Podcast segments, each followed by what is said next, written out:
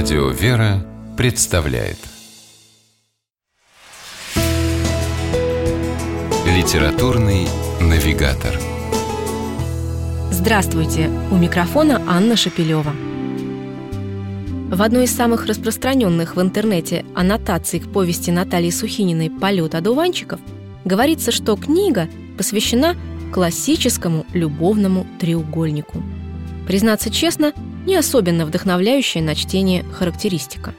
По счастью, лично я редко верю таким издательским текстам и предпочитаю составлять о книге собственное мнение. И если бы авторы этой аннотации на самом деле прочитали повесть, то вряд ли назвали бы ее сюжет классическим. Хотя любовный треугольник в ней действительно есть. Красивый и молодой еще человек Илья женат на Вике. У них двое детей, дружная и крепкая семья – но в один из моментов, которые принято называть кризисом среднего возраста, Илья вдруг решает, что не любит Вику. И однажды, придя с работы, не выдержав, выливает на жену все свое накопившееся недовольство. Вика подозревает, что муж завел любовницу. После неприятной семейной сцены она с детьми уезжает на несколько дней в Дивеевский монастырь, а Илья остается один. Однажды вечером он решает вспомнить юность и идет на каток. И в это же время на другом конце большого города юная девушка Даша, не дождавшись подругу, решает одна отправиться на тот же самый каток. Молодые люди сталкиваются, знакомятся, начинают встречаться. Даша не знает, что у Ильи семья, а Илья, хоть и ушел от Вики и намерен официально развестись, не знает, как сказать Даше о себе всю правду.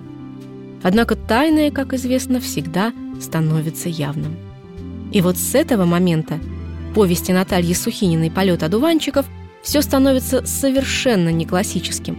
Ревнивая жена превращается в женщину, которой открывается, что на все есть воля свыше, и которая становится искренней доброжелательницей собственной соперницы.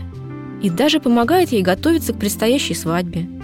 А вместо злой разлучницы – скромная, чистая девочка, едва ли не больше других страдающая от сложившихся обстоятельств.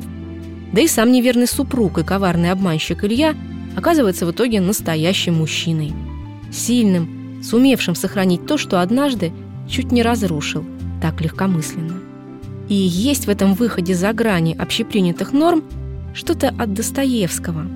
Как и у великого классика, герои приобретают духовный опыт через боль и потери. Только у Натальи Сухининой в «Полете одуванчиков» они еще и возвращаются к жизни, счастливой и настоящий.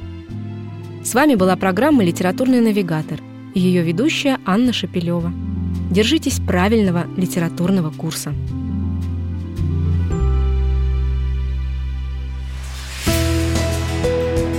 Литературный навигатор.